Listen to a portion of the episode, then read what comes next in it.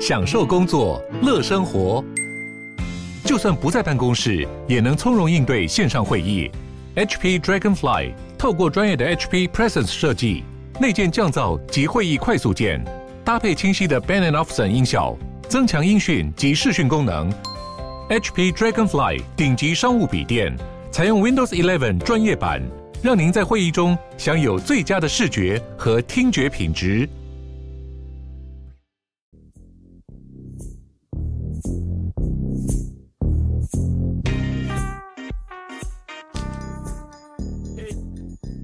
新闻自助餐，菜色不简单。今天是十二月二十五号，圣诞节录音的时候啦。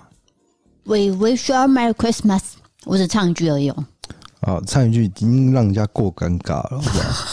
真的很难接。我才唱一句，我刚刚唱一整首也被你念呢。没有没有没有啊，你哎，刚刚有碰到一点麦克风，要小心一点哦。对，碰一声。然后我们今天，然后我发现我脚边有一有一坨猫吐的东西。真假的啊？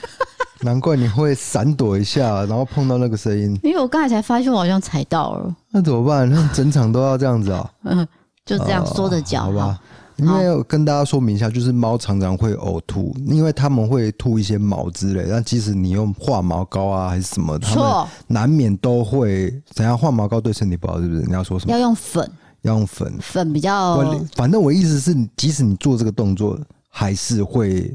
哎，多多少少会吐。对对对，因为那个毛量真的很多。对，尤其是它掉毛的时候，它会一直舔，一定都会多少会吐啦。是的，嗯，好，那我们说起这个嬉皮笑脸，因为我们今天要讲的四则新闻都是偏悲伤跟灾难的类型。那不管是人为的灾难还是自然灾难啊，那第一则新闻是，第一则新闻是日本大阪北区闹区呢，有一栋大楼遭人蓄意纵火。那他其实是在一栋大楼的四楼，是西梅田身心科诊所。据监视器的画面是表示说，这纵火犯佯装成挂号的病人，然后就走进去诊所里面，突然间停下脚步，然后再将手提的两包纸袋放在地上，然后就踢倒了。这时候不明液体就流出来，接着他蹲下来，然后就点火。这时候火势呢立刻爆发，直接烧到天花板。那这嫌犯本人呢，马上就跑离开现场了。那警方就有怀疑说，这个嫌犯其实应该是知道这个构造建筑的构造，所以就利用这一点来犯案。目前为止是已经造成二十五人身亡了，其中这位纵火犯呢，其实是六十一岁的，那他自己呢也是重伤了，甚至有报道指出说，他其实有是有看到很多人要逃生，但是他自己用自己的身体去挡住别人，不让民众逃生。经过警方调查，发现说死者当中包含了这个诊所的院长。目前有十三个人其实死为一氧化碳中毒，犯人本人也是一氧化碳中毒。那考虑到目前的情况呢，其实不是那么乐观，所以警方呢无法执行逮捕的动作。那有去查到说，原来其实他在二零一一年就因为杀害他的儿子，遭到杀人未遂逮捕了。一审宣判有罪，当时他是因为跟太太离婚，承受不住的孤独感，所以曾经想过要自杀，就决定要带着儿子共赴黄泉。那也在他的家里面呢，找到他写的有关放火杀人的笔记，并且发现他有写到，呃，以前两年前的纵火案，就是一个叫做金阿尼纵火事件。该事件呢是造成三十六人死亡，还有今年三月在德岛县也有发生纵火案的报道。等于说他在家里面有做了很多的笔记，也有可能参考相关事件，并且进行过事先演练。所以根据种种的迹象判断，他应该就是预谋犯案。但是他动机，真正动机到底是什么？因为他现在就是病情是很严重的，所以警方还是没办法呃找时间将他问话了。对，应该是说也问不出个所以然嘛，因为他已经中毒了，一氧化氮，这所以还在调查当中。真正的动机就是目前就是只查到说他的确做了一个很缜密的规划，也参考了先前的案件，对，来对这个诊所犯案。对对，那这个真是很重大的一个悲剧了。对，那他也在以前有杀害过长子这件事情，也算是很严重哦，因为他那是他的儿子，他是未遂。对，但但是这也可能显示出他可能因应一些事情，他会用非常不不太正确的手段，或者是甚至可以称为偏激的手段去疏解这个样子，就是比较悲观的态度，对对对，或者这个行为是完全是不正确的，所以，呃，那警方都还在后续调查当中。对，那因为这个新闻算是比较新的，目前还在调查。那我也是从这个我们的网友 Hugh 的协助翻译来让我了解这则新闻的，因为从台湾的新闻可能找不到那么多资料啦。是的，那第二则新闻是第二则新闻来到南韩，就是说南韩前总统朴槿惠，这个应该大家都认识，就是说南韩文在寅政府在二十四号宣布了，就是说要将朴槿惠最后一次特赦。那前总统朴槿惠其实他五年内呢健康状况大幅恶化，也因为这个决定呢，该国朝野各党代表都表示尊重，就是说尊重他可以特赦。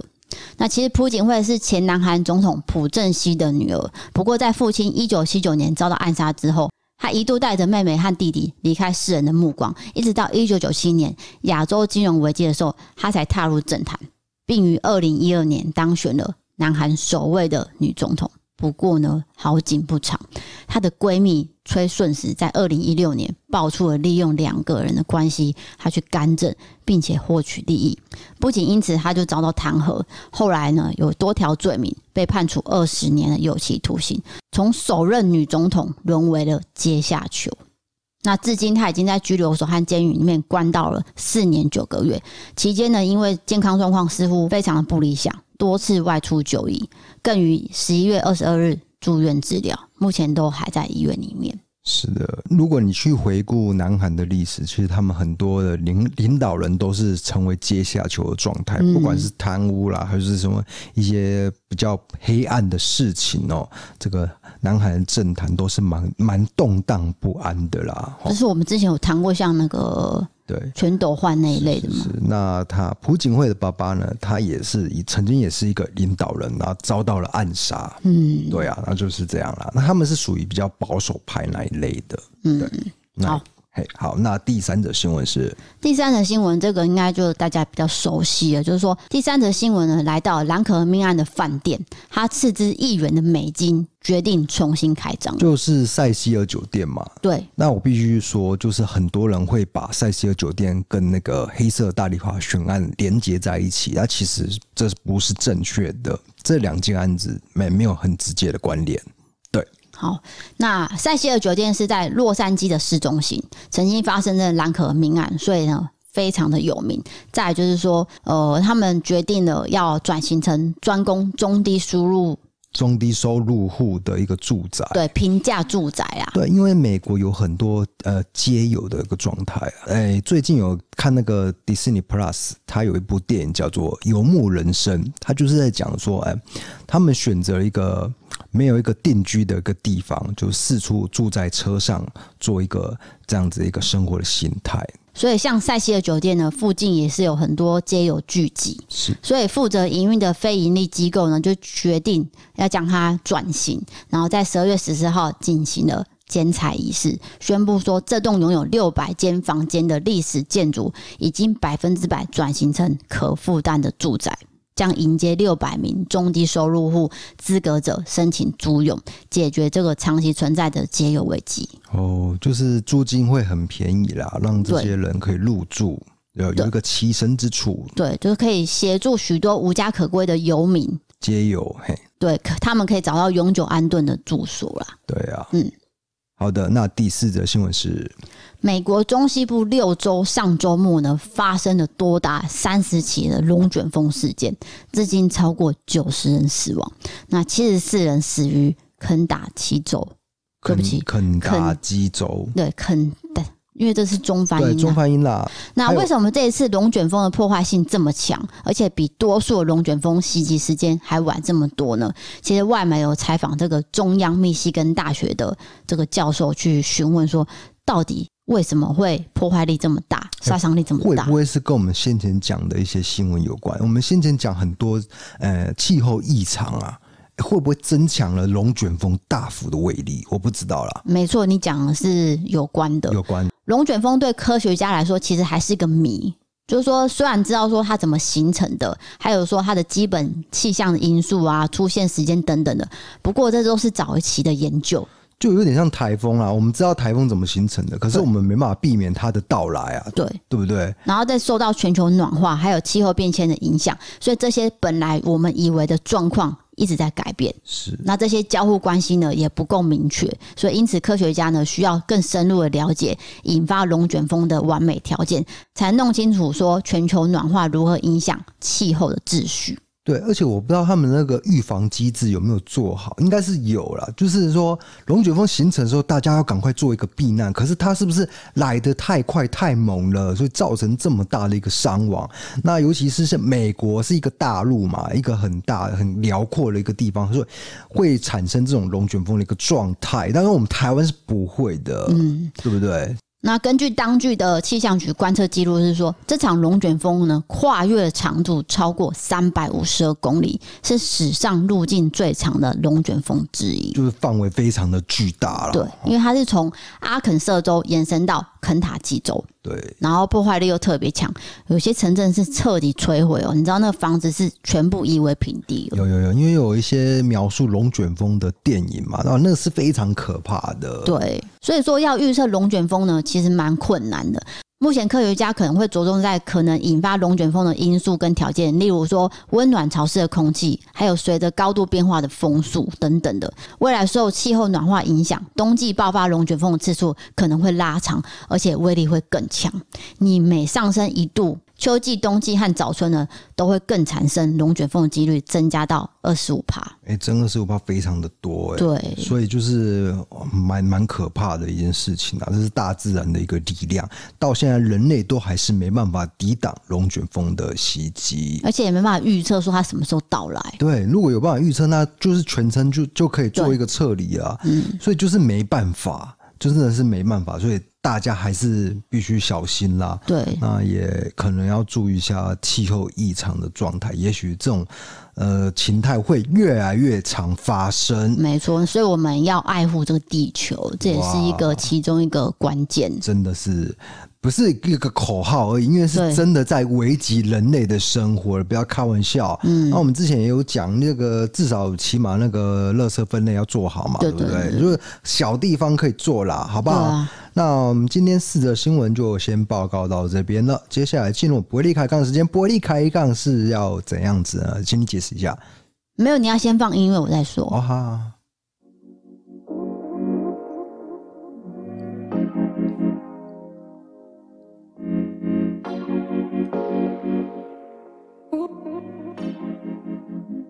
伯利开杠其实这句话是台语。那我们最近呢，收到几位网友呢，非常的可爱。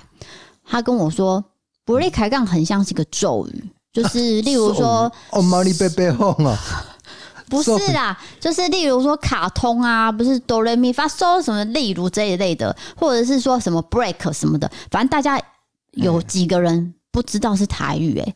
伯利开杠不知道是台语，对，那是我们台语发音很差就对了。就是有些人台语不是很会，所以我现在在这边解释一下，不利开杠就是陪你聊天的台语啦。对啊，对，那简单的说，我们这个内容里面会有各式各样的网友投稿，还有我们的生活的分享，还有会讲到呃，例如说赞助啊、留言等等的，跟大家做互动。没有错，比较轻松的状态，然后用这个时段来陪伴你度过你正在工作厅啊，或者是你正在通勤啊之类的。那也欢迎你投稿，例如说你遇到了什么特种经验，不是特种啊，特别的经验，对，都可以投稿给我们。那我们会审阅之后再来念出来。是的，就是最主要就是说跟观众、听众来做一个互动，对，对不对？不是单方面我们一直在讲，对，对，对，对，你也可以发表你的声音的。重点是这段。时间是轻松娱乐性高，你要听到重点哦，是娱乐性高，并不是严肃沉重黑暗。对对对，就是有时候，诶、有些人会觉得说，我们这些观点就是会拿出来用放大镜检视，那我们会觉得可能有稍微有一点压力，但是但是没办法，因为你可能。我是我是觉得是观念的交流，因为你的观念不跟我们不同，你可以提出来你的看法了，但是不要说很严肃的批判说你这个啊不不对啊，就是说呃好像是说。哎，教训我们，我我就觉得做这个蛮有压力，但是也没关系啦，概括承受。对，概括承受，因为本来每个人的想法跟我们的家庭背景都不一样，想法绝对会不同。但是我觉得是理性沟通才是重点，而不是说一昧的去指责啊等等的。当然，这些指责是很少很少啊。我觉得我们网络上能够遇到，真的是。一个缘分，你可能偶尔点进来，然后了解我，就是收听我们的节目，这是一个非常呃难能可贵的事情啦。对，我觉得大家还是比起珍惜这个缘分，Good morning 台湾。啊、哦，呃，抱歉。而且我也因为这个 podcast，就是突然间会跟一些没有联络的朋友联络，认出你的人，认出我的声音，真实。对，真实的人是声音，因为我可能在联络上，呃，我没什么朋友，因为你的讲话形态就是你这个人，就不会照做，假如照做，你懂为什么？其实我想要改变一下，就是做一个比较知性的女性。知。不是，我是说你的声音的形态就是那样，你本人就是我声音的形态讲这样子啊。对，声线是一样，可是我想要做知性的声线，哈哈。但是我发现好像没有，因为那个认出 认出我声音的朋友呢，他就直接跟我说：“哎、欸，因为他是我以前同事嘛，他说：‘哎、欸，你讲话很像以前你在跟我讲事情的那个口气，都一模一样。’哎，这样。”所以没有达到你想要的一个效果。你你想要就是啊，就是像呃我们前几名的节目那样，就是哦哦国际新闻这样子。但是不是国际新闻，那我们就是讲一个八卦口吻这样。比较 low 一点，可能就是像隔壁的大哥大姐这样子的口吻，就是比较亲近 close。没有大哥大姐，小弟小妹啊。不是我的大哥大姐，不是那个大哥大姐，就是说比较像家人朋友的口气啊。对，OK OK，那我们好像拉了太久了。好，那我们今天来到第一则的这个投稿。对，这投稿其实嗯算特别。算特别哦，你可以听听看，算是一个灵异经验，但是这个灵异经验我可能不会那么相信的，对不对？你可能会被骂，你可以听听看呢、啊，因为大家可以听看看，每个人遇到的不一样嘛。那听众有各种不同的感受啦。对，OK，好，他是来自台南的朋友，他写说：“我是一个土生土长台南人，在在搬到新家之前，我们全家都住在一栋三十年的老透天住宅。”一楼是我爸爸开的模具小型工厂，二楼是我跟哥哥的一间房间，隔壁是我爸妈的房间。相信很多人都跟我一样，床头柜跟床上面都会放满各式各样的娃娃公仔。那我们那个年代呢，刚好全台刮起了麦当劳风，每个人都会排队去买 Hello Kitty 的公仔，一对对呢穿着不同风格造型的，有可能是七零年代的回忆。DKD 嫂应该也有这种经历吧？嗯，有。好。除了这个以外，还有 Seven Eleven 的哆啦 A 梦磁铁等等的。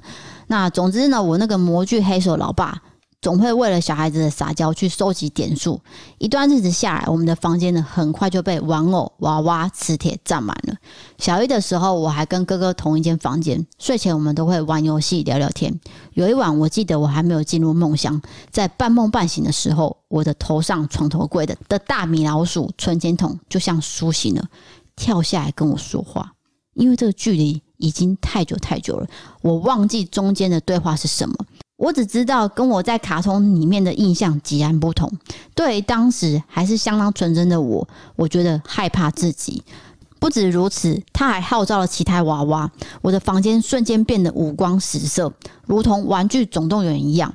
我一点都不觉得可爱。加上当时每个周末，我都很爱跟我妈妈看《不可思议的世界》。各种想象，我都一把抓起米老鼠的存钱筒，冲到我爸妈的房间。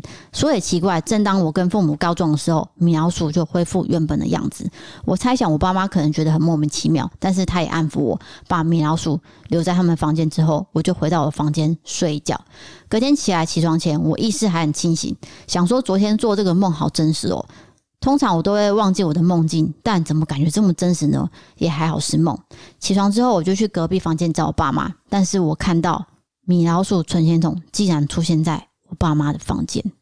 故事就分享到这边，其他就留给你们自行想象。所以那天过后，我就相信每个娃娃都有灵魂，我也相信《玩具总动员》的故事是真的。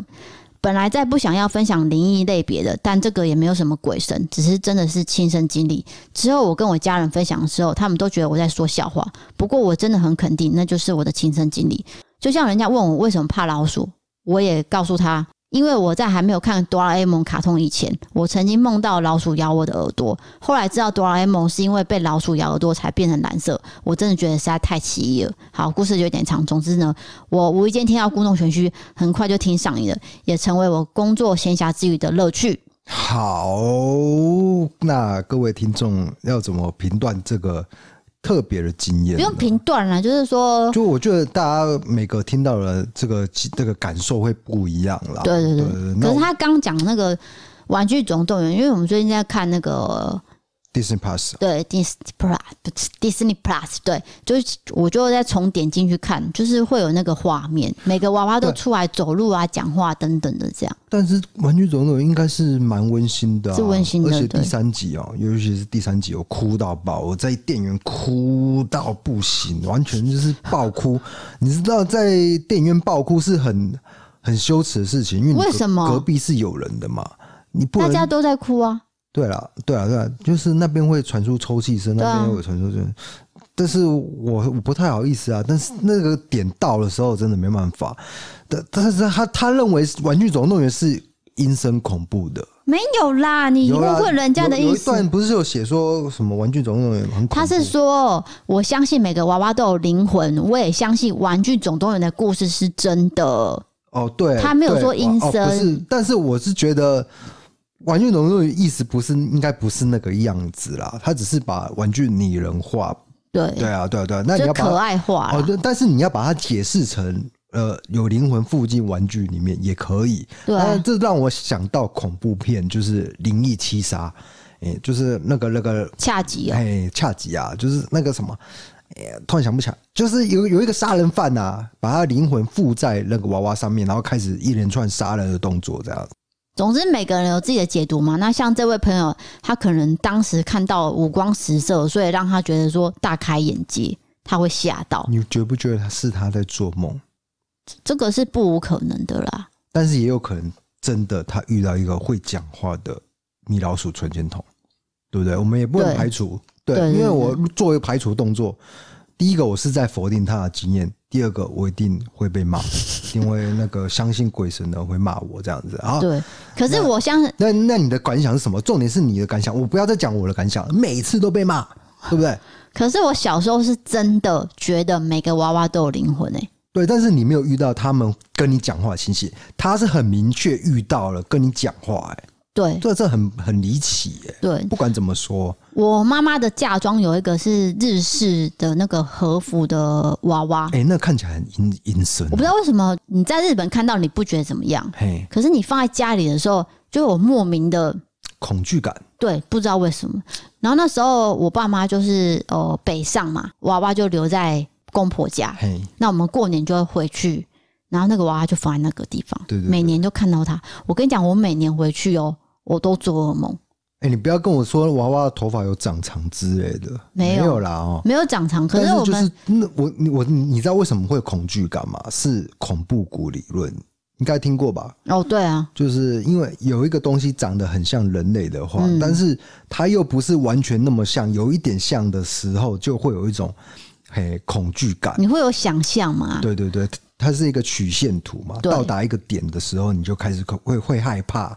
然后我就问我妈说：“哎、欸，这个娃娃可不可以丢掉？”对，就是我看到会害怕。她说：“不行，那我嫁妆很贵。”这样，然后一直到我们呃，就是我爸妈退休回到台南，那个娃娃还在哦、喔。对，就已经二三十年。然后最后到我们搬到新家的时候，我妈最后决定还是丢了。对，因为她自己也会怕。可以卖到那个了。哦，他有卖掉啊，二手的，他就是给二手的收购回去了。对，也不是有一间店是专门收购二手的。对，我突然忘记叫什么了。嗯，然后我有在那边看到，就是那种日本娃娃，对，还有那种英国娃娃，你知道吗？就是穿那种那种华服的那种。哦，你说格子卷发的，然后那个也是有一种恐惧感的。那就是我们电影会看到的那种吗？会害怕的。最恐怖的是那个安娜贝尔的造型哦，那不行，那当然是为了电影而设计的，不可能真实娃娃会长这样子。因为真的安娜贝尔也不是电影演的那个样子啊，对，不是吗？OK，好，那下一个投稿来到了这个算是需要报警的，报报报警啊，嗯，犯罪有点严重，对，真的假的？这个女生叫做土星，那她是在二零一八年发生的事情。D K D 嫂午安，先简短告白，你们的节目真的陪伴了我大量的日常时光，很喜欢 D K 的价值观，对事情都可以站在多角度提出中立的评论，但我更爱 D 嫂，哈哈哈哈哈。那这句话多余的，为什么别人不能喜欢我？可以可以可以。那我有加入 YouTube 的会员，希望你们继续加油。今天我要分享是我前男友偷拍的事情，当时我还是学生，其实很无助，最后也做了不是最好的选择。很想听听两位的想法，也希望可以帮助到正在经历类似事件的人。如果专业用语有写错的话，请多包涵。以下人物呢，全部都来自于同一间系所，一切都是从我发现交往两年男友哦，以下简称恶男，有偷拍的习惯开始的。对感情非常不信任的我，我趁他睡觉的时候偷看了他的手机。我知道这是不对的事情。我发现了一个相簿，里面有大量的偷拍影像，主角包含了我的好朋友、同学、学妹，而且几乎都是拍群底。我之后有问他本人，他本人也承认这个行为持续了至少两年。恶男是老师们眼中的乖学生，成绩好，跟朋友们相处得很好。谁也没想到他会做出这样的行为。我当下全身发抖，拿自己的手机翻拍他的手机当做证据，然后用最快的速度逃离恶男的租屋处。当天我就传了分手讯息，尽管我前一刻还是很爱他。最糟的还没结束，过了一阵子，朋友告诉我分手后，恶男就对我同学 A 做了不好的事情。结果爱慕 A 女的男同学气到把这些事情就跟全系上的教授们讲。因为我跟朋友们对于恶男伤害 A 女的事情非常气愤，我们决定跟教授讨论要不要通报性平会偷拍的事情。于是，我跟我朋友还有教授们开了好几次的会。这也是撇除情感面让我最痛苦的地方。发现偷拍且握有证据的我，成了最后做选择那个人。以下是我跟教授们各方面收集资料后考量的事情。第一个就是教授们认为，不管是通报性平会，或是私底下告诉大众，还有他的家人，平常是大家眼中乖乖牌的恶男，有可能承受不住会自杀，或是找我复仇，我也很害怕。第二个是性平会审理案件的时候，会找来所有会找来所有被拍摄的人，问一些让人不舒服的问题，例如说，你那天为什么要穿这样？哎、欸，等一下，等一下，这这个问题是怎样。是有点责怪受害者。对，我穿怎样就要被你拍吗？对，这这不对，这不对吧？好，第三个，嗯、那些被拍摄的人所说的证词会完整的呈现给恶男。括号，我个人觉得这对被拍摄者会是个威胁或伤害。大家都是同学，日后都还要相处。第四个是我有位朋友知道自己被拍了，他真的受到很大的冲击，每天都在哭。我根本无法想象要让他经历以上两三点。第五个是依照以往的案例，恶男最后会受到处罚，最严重大概就是强制就医而已，不会按照我们的希望被退学。第六个是这件事可能要审一两年，这期间相关的人都要一直出席会议，搞不好我们都毕业了还要回学校。以上我最后选择了不要通报，只有备案，并且我自行监督恶男去精神科就医。当时我想的是，凭什么是我要做这个选择？不管选择哪一边。都是一个糟透的选择，都会有人受伤。我可能还会活在人身安全的阴影之下，事情也不会圆满解决。事后我的选择还会被气愤的朋友责怪，为什么要放过他？虽然可以理解，但我真的好累，也好无辜，也明明觉得不是我的错，我却伤害了好多人。另外，在在这件事情发生的一年前，其实我有发现恶男偷拍我们的私密行为影片。当时我也有摊牌，但我想说这只是情侣之间的情趣，叫他删掉之后就让这件事情过去了。事后回想起来，这种非常不尊重，而且把伴侣暴露在危险之下的行为，真的不要觉得没什么。至于恶男最后怎么了？事情发生后他就变得很阴沉、很低调。他身边的朋友分为两种，一种是不能接受，所以离他而去；那也有不少人觉得这又没有什么，就继续待在他身边。这样想的人有男也有女。而毕业之后，我就没有再听过他的消息了。不知道如果是 DKD 嫂会如何面对处理这件事情呢？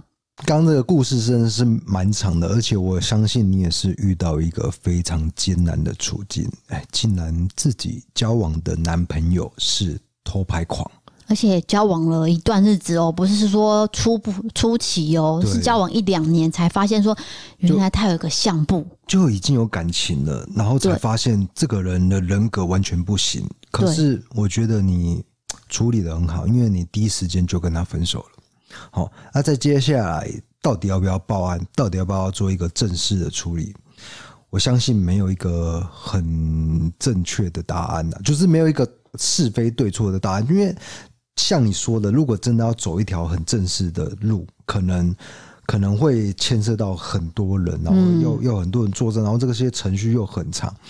但是如果你不做正事的话，他他会不会继续犯案也有可能。所以你的确经历一个很艰难的处境。我必须说，不管你怎么选择，我也没有站在一个道德制高点说你这样做是错的，你这样是做是对的。我没有资格讲这种话了。嗯，但是我我非常的呃，怎么讲，就是很钦佩你。呃，面临这样的处境，还可以去条条有理的去做一些思考，就算是理智的去处理这件事情。那也需要非常大的勇气来做这些动动作啦。对，这是重点，就是勇气。辛苦你了。对，因为他身边的人都被拍到了，那他要怎么去面对他的朋友说：“呃，我的前男友有拍你的裙底。”这句话怎么讲出来？讲不出来啊。那我也曾经在节目讲过两三次哈，我在尿尿的时候也被隔壁的男生、陌生男生偷看我生殖器呀，啊，对不对？啊，遇到这种事情真的是很，你会觉得很阿杂啦，哦，对不对？你呢？你觉得嘞？如果你交往的男朋友有一天你发现他的相簿竟然全部都是偷拍女生裙底的照片，你会怎么做？你会不会很崩溃？我会很崩溃，可是我讲，我现在讲，对，不见得我真的做到，你懂我意思吗？我知道。比如说，我今天讲说，哦，我一定会报警，可是如果我真的遇到，我可能不会报警啊。这只是假设性的问题了，对啊，本来就是假设性的问题，对啊，对啊。也许你一定要将人讲的很冠冕堂皇，说，我告诉你，如果是发生在我身上，对对对，我一定要他死，嗯，我一定要，可是。真实发案上，我我相信不一定哦，不一定，不一定。你不要在那边打打说自己很厉害这样，所以我非常的钦佩你。对，对，因为这个女生，我觉得她走过来，因为这样看起来是已经毕业了嘛，对啊，那也没有跟这个前男友再联络了，然后算是呃，不是说完全的圆满解决，但是也算有分割了，以后不会再联络了。但是我相信也有听众说，你应该去。报警，你应该去把他抓起来，或者是让他做一个刑法的处理，对，避免他以后再发生。对，一定有听众是这样想的。那我我也觉得啦，我我心里部分也有一部分是觉得应该要这样处理，可是我真的没有办法去批判你做的最后做的决定。我觉得这样子太不厚道了，嗯，所以我只能说你是勇敢的，你是有勇气的。对，就是说，哎，真的遇到这种事情，比假设我通常女生比较不会了哈。就是如果我交往女朋友，就我发现她偷拍男生，比较少听到女生偷拍啊。我说真的，因为。呃，这不是性别刻板印象，但是的确是男性是比较侵略性的，对对吧？对，我没有，我我应该没有讲错啦。就是多半都是男生去偷拍群体，哦、然后警察抓到嘛，啊、等等遇到这种情况，真的是非常的很难处理。因为我以前有个女同事，她就是长得很漂亮，然后就常常会穿。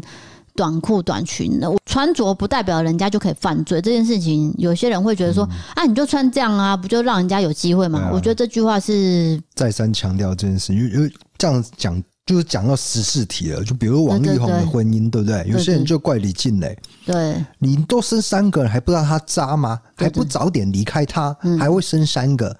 拜托一下，好不好？就是不要有这种论调。如果你深陷其中的话，你不见得会做出这样的事啊。因为你在外面，你当然会说：“哦，对啊，你应该怎样怎样怎样。”可是你真的是主角兽，你做不出来的，对，很难很难、啊。那我觉得李静也就是偷偷的收证哦，就是收证了六年，然后我再来做一个反击。因为他应该也知道王力宏不简单，所以他隐忍了很久嘛。没有错。那回到我刚刚讲的，就是说我的朋友做捷运是，然后他也是发现后面的人在偷拍他，结果呢，他当下就直接抓他了。对，他就说：“先生，你手机拿来。”我怀疑你拍我的裙底，那这个男生就说，我没有，我没有，我没有。这时候你就要赶快叫捷运的保全警卫来帮你。那警卫保全过来的时候，就直接拿他手机。这时候男生已经删掉了啊，他手脚非常的快，所以苦无证据哎，你报警也没用。对，所以那时候我的同事就只能跟他讲说。先生，我请你以后不要再做这样的行为。你要想想，如果是你的女朋友、老婆、妈妈等等的人被这样做，你会怎么想？我希望你可以换位思考，以后不要再犯了。就是好好跟他讲啦。我不知道这种人就是接受治疗有没有效，他们很明显是有一个欲望。嘿，有一个很不正确的欲望，那这个欲望是会伤害到别人的，对，对，对，会伤害到女性的。嗯，我是真的希望这些是有办法去治疗的啦。但那是，对啊，那真的没办法。那我刚刚想要讲一个东西，让你突然忘记了。你说偷拍的吗？忘记了啊。有时候你想要讲一件事情，然后你在讲的时候，我先听你的叙述，然后等到我我想讲的时候，我都没给接啊，这样子。那就等你想到再说吧。好我就接下一个投稿喽。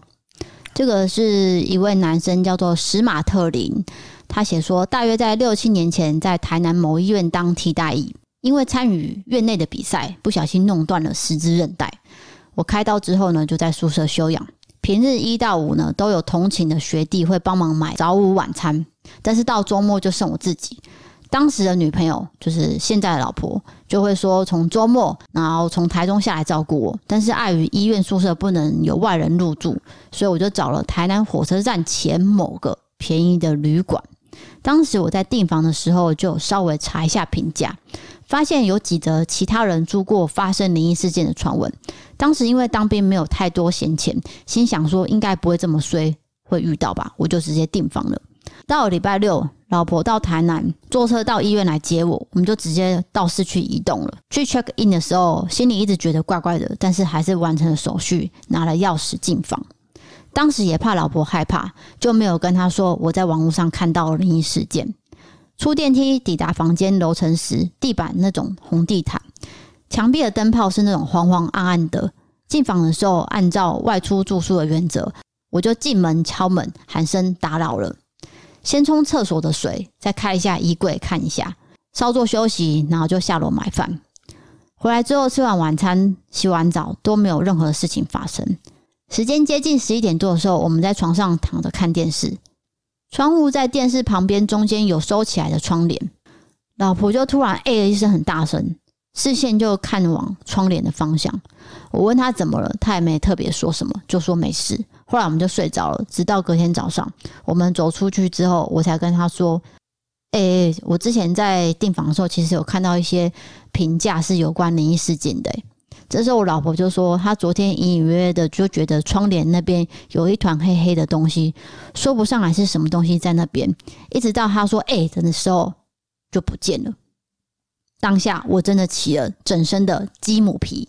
对，那这间旅馆我应该知道是哪一间了，应该大家都知道吧？对对，就不用讲那个名字了。对对对，那他后来有做一个大幅度的装修，目前那个灵异的传闻就比较少了。对啊，那间房间呢、啊，就是说有一间是特别有名的奇怪恐恐怖，对，然后有那个号码，对，就是门牌号码。后来他有做修改，也换换换掉了，换号码。对，那最恐怖的是。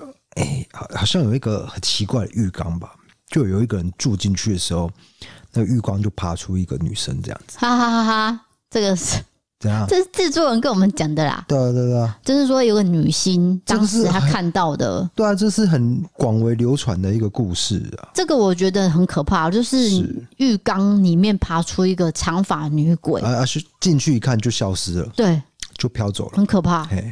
所以这间饭店现在还是蛮多人住，因为它算是比较低价的。如果说你今天只是背包客想要省钱的话，它还是蛮多人去住的。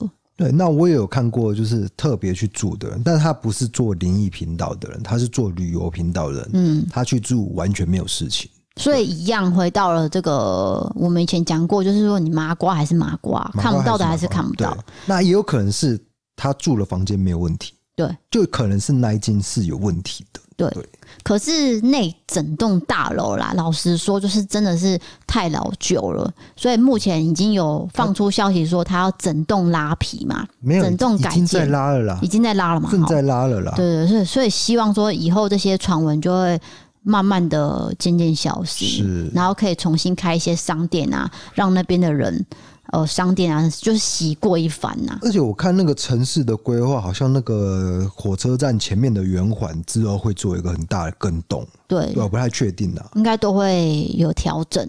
对，因为那个圆环其实是蛮压给的，你你做这个一个台南人就知道，在那边绕好好麻烦。台南的圆环山太多了，啊、那圆环也很容易出车祸。对啊，对啊，因为只要有交叉路口，就会呃左右啊，呃来车就会撞到等等的，所以很多圆环可能都会踩掉。而且有一些外地人搞不太清楚台南圆环的骑骑的或是开的规则是什么。对，例如说这是机车道，可是。汽车就开进来了，对，等等的啦之类的，或者是那个可以直接走的，或者直接右转，但是他就挡在你前面这样子。对，你讲的不就鳝鱼面那个吗？对啊，我常常按喇叭，那一看就是外地人，就挡在我那个要转弯。那外地人你要就是我就体谅一下，我都会好好跟他讲，我没有。你哪有讲话？啊、你是直接按喇叭好不好？我就是小姐这边不能停哦，这边是要右转的哦。你很 gay 哎。不是，我没有说小姐这里不能停了，这我没有这样子哦，我是说小姐这里这里会那个、哦、不能挡到别人路哦，这样子。不用讲那么多啦，就是马路纠察队。我是开玩笑的，啊，这段是这我瞎掰出来的。他真的有讲，没有这么鸡婆。他就是这样骑过去的时候，开玩笑，然后讲一串这样，我相信人家也听不到了。没有啦，我真的没有这样做了，我是开玩笑的，为了节目效果啦，我不是那种那种那种。他是正义魔人欧吉桑这样子，没有啦，不是我，不是我没有这样子做。好，好的，下一则留言来到了呃，叫做 Tin 的女生，她写说，在一三九集时，D 嫂介绍了洗面乳的产品，刚好提到洗脸时 DK 不会把头发用起来的事情，我就突然紧张了一下。这好像就在讲我本人，因为我洗头一定是跟洗澡一起洗的。如果没有洗头那天，我洗脸也不会把刘海用起来，然后呢就让刘海湿掉。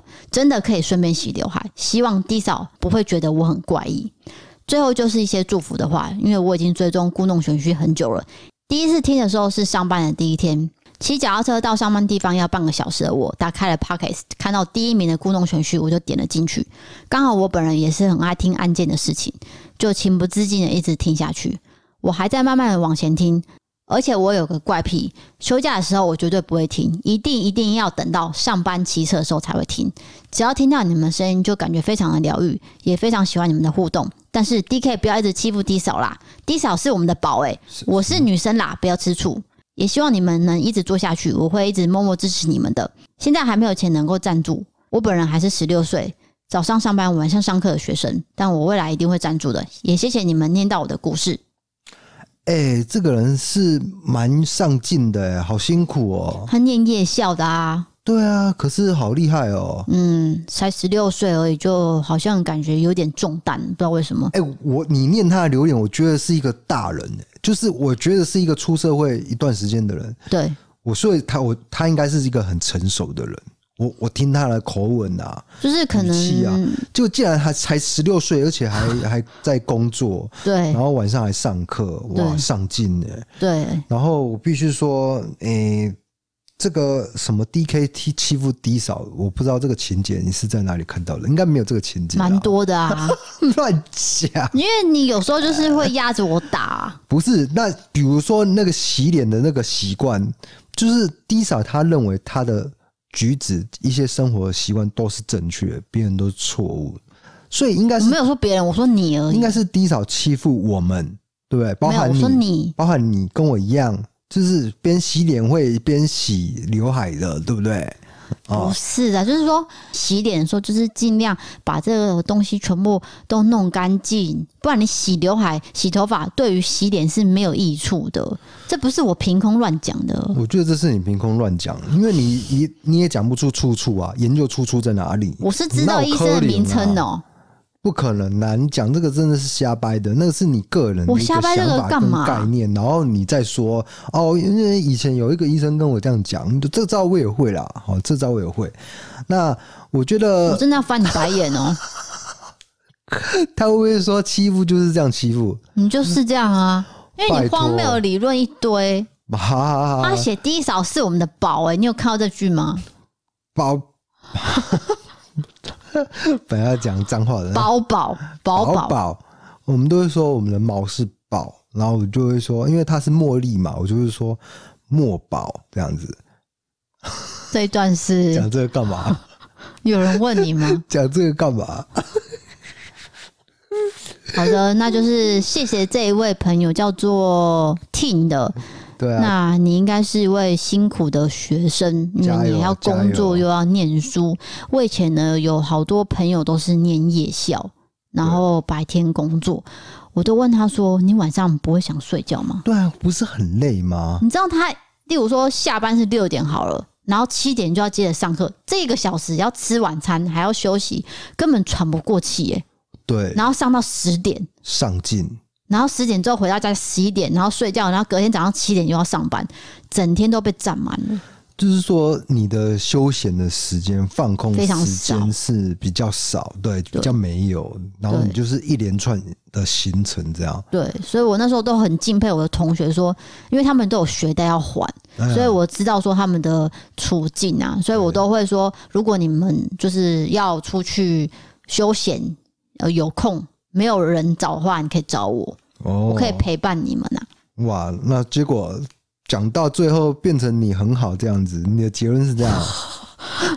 你讲，好，好，好，你不要扭曲别人的意思啊，OK？不要扭曲。好的，听要加油哦，对，听加油。好，接下来我们念赞助的时候啦。对，这第一个是来自 EC Pay 赞助，他叫做柑橘恶魔，这是他第二次留言哦。对，这应该是针对上一次他的留言，然后我们做回复，他又再继续回复。他觉得我们没有回复的很完整。他没有这样讲，你先听我讲完，你再说哈。嗯、他写说大误解，我上次说分别是两件感情案，一个是投稿，二是 DK 学弟。前面 D 大姐说男生成熟对女生不予置评，我没说什么，不是说要谴责。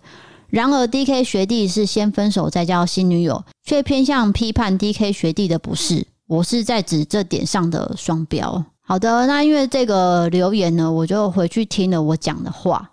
我重新听了，那应该是大误解啦。因为你的分析是什么？他他为什么会产生这样的误解？我先讲一下，就是说我对这位投稿被兵变的男网友，我只有说男生成熟，我并没有说我对女生不予置评。这句话我没有讲，因为我重新听了，我很确定我没有讲这句话。再就是说，呃，我是说你们以前有一段美好的青春回忆，我祝福他未来找到对象。那接着 D K 就想到学弟的事件，他就分享了嘛。哎，我突然补进这个事件的。那 D K 就建议说，学弟你先妥善处理好，再跟当时喜欢的女生交往。是那我就问 D K 说，那那个高中的女朋友不就哭死了吗？那学弟这样算是心灵劈腿吗？那 D K 就解释说，面临到这种状况呢，要有一个心灵导师等等的，说要好好妥善处理，然后和平分手，嗯、再跟现在喜欢的交往之后结婚等等的，没有批判的意思。对，因为你是第一次听到我讲这个故事，所以你会理清一些故事的细节。就是说，哎，他们是这这个状态，感情状态是怎样？你只是在问我，那我就纯属疑问呢、啊。对对，我跟你做一个回答，但是他认为这是双标。但是就是我觉得你可能对我们讲的东西有点误解，那我们这边做一个解释。希望这次的解释你还呃可以满意，如果不满意，欢迎在。再再过来跟我们详谈啊，详谈。那如果真的觉得怎样的话，那我们就概括承受，因为每个人都有每个人的想法，我们尊重你的意见。OK，接下来是 MB 三的赞助，的这位叫做阿红，他写说：“DKD 嫂你们好，我是从 Apple Podcast 认识你们的，虽然听了一年多，但是因为个性比较偏内向且慢熟，所以。”没有特别去留言。不过倒是一直很想赞助你们，觉得你们从初期常常被网友批评，到之后慢慢找到自己的步调，将节目融合生活分享给大家，感到非常的佩服，也为你们感到高兴。希望这一点赞助可以帮助到你们。看过不少 YouTube 或是 Podcast 创作者，到后来都会疲乏。失去自己的初心，希望你们可以持续开心做自己想要做的事情，朝自己的梦想前进，珍惜每一个做自己的当下。而我们身为观众，则是要好好珍惜可以听到你们声音的每一集 pockets 啊！加油哦！哇，非常感谢你这则留言，让我觉得倍感温馨。是的，的确，创作啊，或者是讲这些 podcast 啊，做 YouTube 啊，都会有一个撞墙期或者是厌倦的时候啦。而且压力是非常大的，就是说我们讲的事情可能会被放大扭曲。没有错，可是我觉得不是说我们会遇到这个状况而已，应该是大家都会，各行各业都有对各自的难处，对，只是难处不一样这样子哦。嗯那我还是再说一次，就是说我们是陪伴娱乐，我们不是说讲国际新闻，就是分析什么什么市场啊，还是分析股票的，我们不是这种比较偏向吃瓜的观众，然后讲出我们的一些想法，然后再加上一些日常的斗嘴，对，算是这样的一个性质的聊天呐，没什么内容，但是重点就是陪着你。度过一些事情，这样子。对，例如说，你真的是很无聊，哦、你想要听人的声音闲聊，对对，纯闲聊。那我们希望可以做到你期待的那样。对啊。那如果你真的不喜欢闲聊，当然我们 Podcast 有好多个上千个节目可以做选择，那你们都可以做选择，这样。是啊是啊是啊，是啊。所以感谢阿红的理解谅解，哦、我们会觉得很温馨感动。对，谢谢你。好的，下一位是小杰。他加入了最贵的方案，这是我们最近加入的网友，在我们的私密群组，他写说希望节目长长久久，爱你们哦。哎，你加入这个比较高级的方案，应该可以留言多一点啦，不用害羞啦。你可以留呃五千字的留言，你不可以这样子，然后我们就念念五千字这样。没有啦，因为有时候私密群组大家都会聊天呐，那我当然不会把私密群组的聊天拿出来讲嘛，所以就是大家都会交换一些意见啊。哦，你说他们想讲的话已经在群组讲，有时候会聊，例如说我们昨天做的影片，他们会说：“哎，我看到了什么什么，我觉得怎样怎样怎样之类的。”或是前几天有个网友他说他在西门路的星巴克看到一个啊，星巴克看到我们被放出来的一个枪击犯，嘿。那个叫什么？我忘记名字了。真假的？他认出一个枪击犯，就是被释放出来了。哦，这很特别的经验呢。对，那当下我还没有反应过来，然后就有另外一个网友就补充了一则新闻，他是真的已经被释放出来。哦，对，那你看我们的群主是非常的有知识常识，顺便闲聊。对。哎，我记得你刚刚讲这段，我有点抓不到，总就是他抓不到什么。蛮曲折离奇的，对啊，对啊，对啊。对，OK OK。我们的群主就是都有不同的聊天的，哎，算是有点眼线的感觉啊。眼线，就是你会知道这个情报这样子。对了，就是大家都很可爱，会分享自己的生活日常啊。好的，好的。接下来是 Apple Podcast 评论，他写说，也是金牛座的女子，原本就很喜欢一些悬疑案件。哎，等一下，大家这个换我念，因为我最近看那个。Disney Plus，它有一个电影叫做《早安越南》，那他就是在讲罗宾威廉斯演的一个这个什么播报员哦，因为他们打仗的时候啦，就需要播报一些讯息给大同袍知道。那罗宾威廉斯他演的角色就是非常的好笑，他的播报非常的多的越南大兵在听这样子。我觉得，因为我们做 Podcast，我看了这电影，就会觉得蛮多感触。因为我们何尝不是带给在听的人一些温暖，或者是一些有一些想法了，对不对？也是一些陪伴呐。那我来念一下。好了，第一则留言是：原本就很喜欢一些悬疑案件，之前只在 YouTube 观看一手答案，后来换工作之后，因为上班闲闲的。就想找 Podcast 来听听，度过无聊的一天。我特别喜欢 DK 那独到的见解。我第一个想到的就是故弄玄虚，虽然在有些案件在 YouTube 就已经听过了，不过我还是从第一集开始追。DK 低嫂的笑声真的很疗愈，不过低嫂笑声是有点难听啦。那每次听到留言都每每次听到就觉得哦，好好笑，你们的互动好有趣。第一次留言就献给你们啦，我也会继续当个忠实的听众，默默。支持你们哦！哎、欸，你这没水准到极点呢、欸！你整个留言荒谬，荒谬到乱改一通哎、欸！不要再欺负 DK 了，我们听众都是支持 DK 的。对，希望 D 嫂能够改进一些缺点。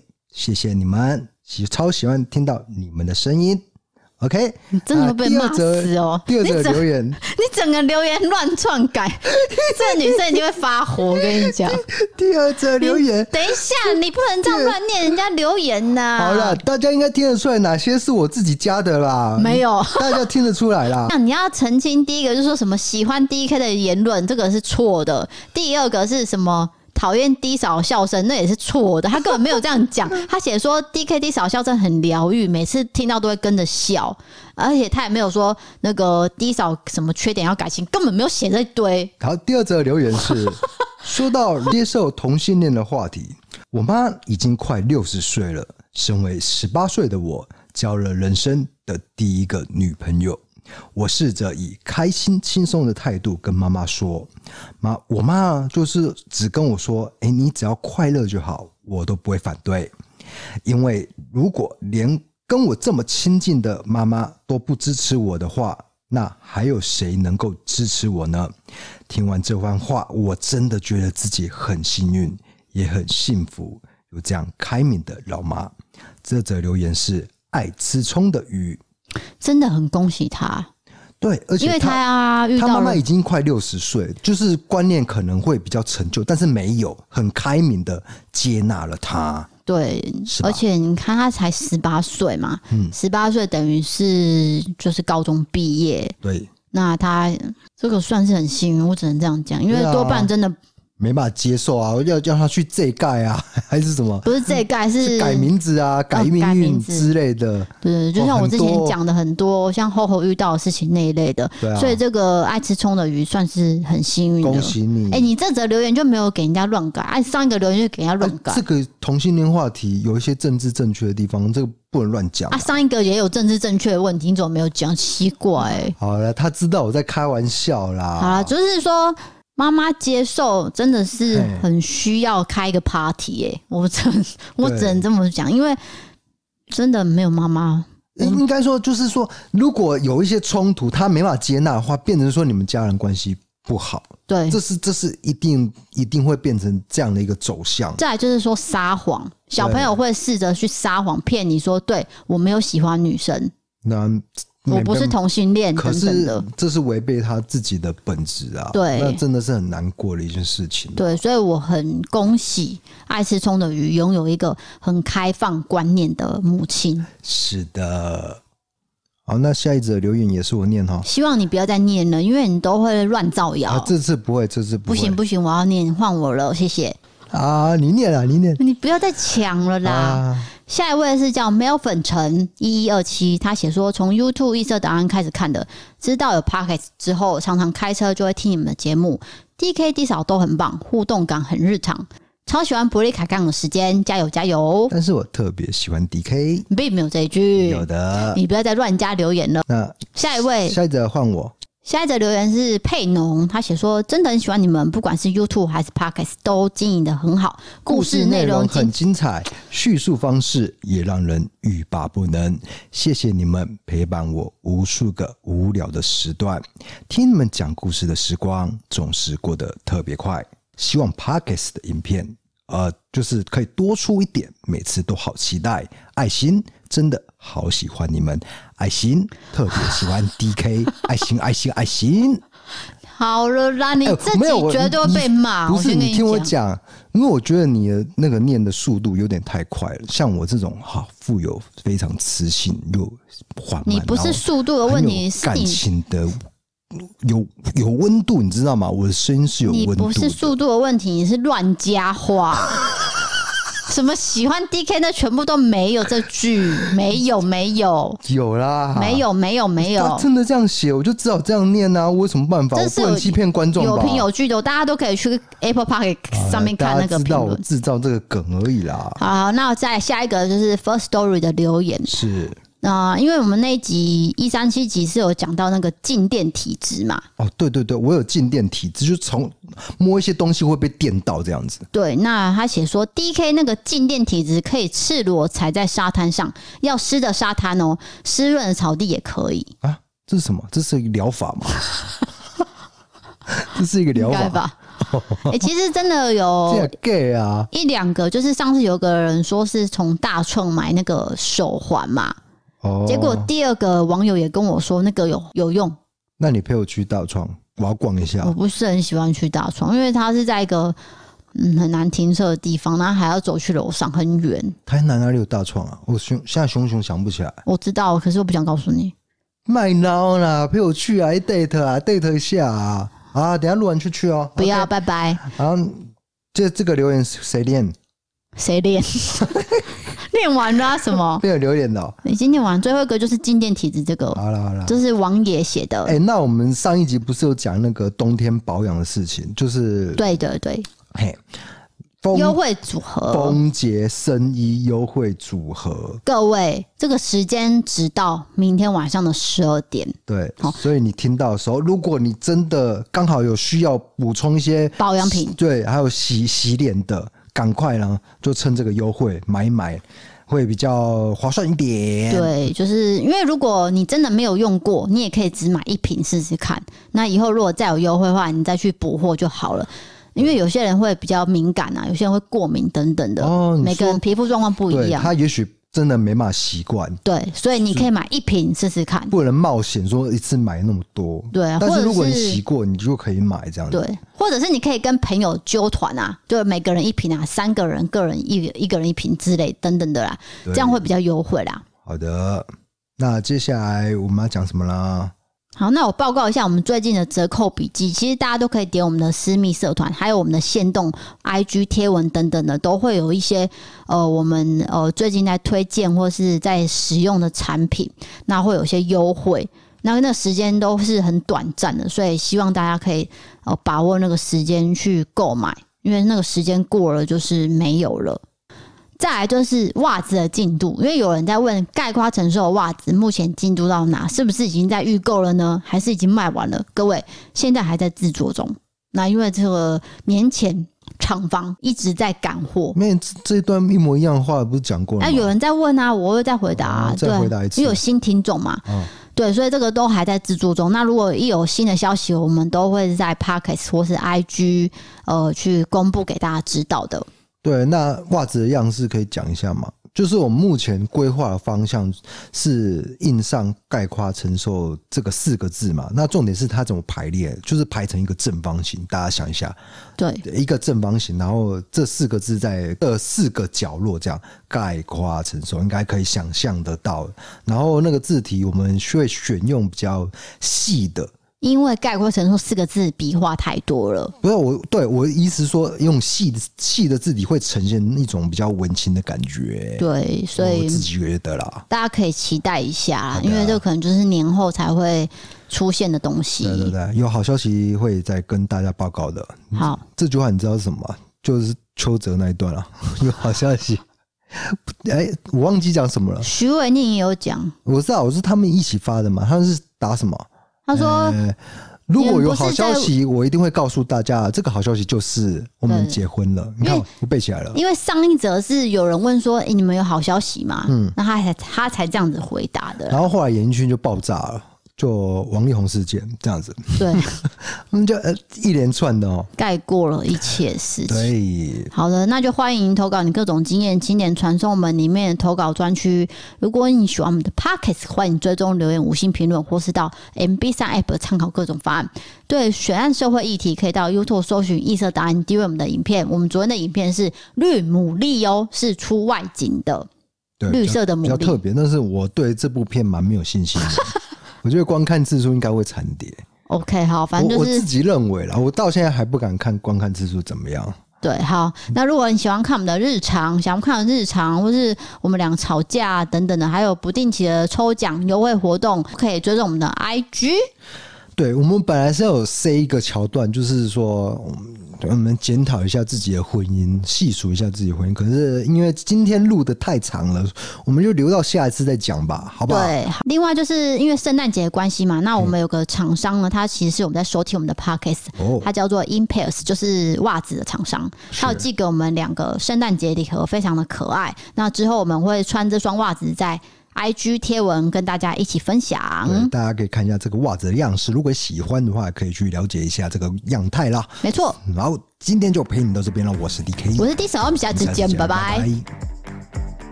get here.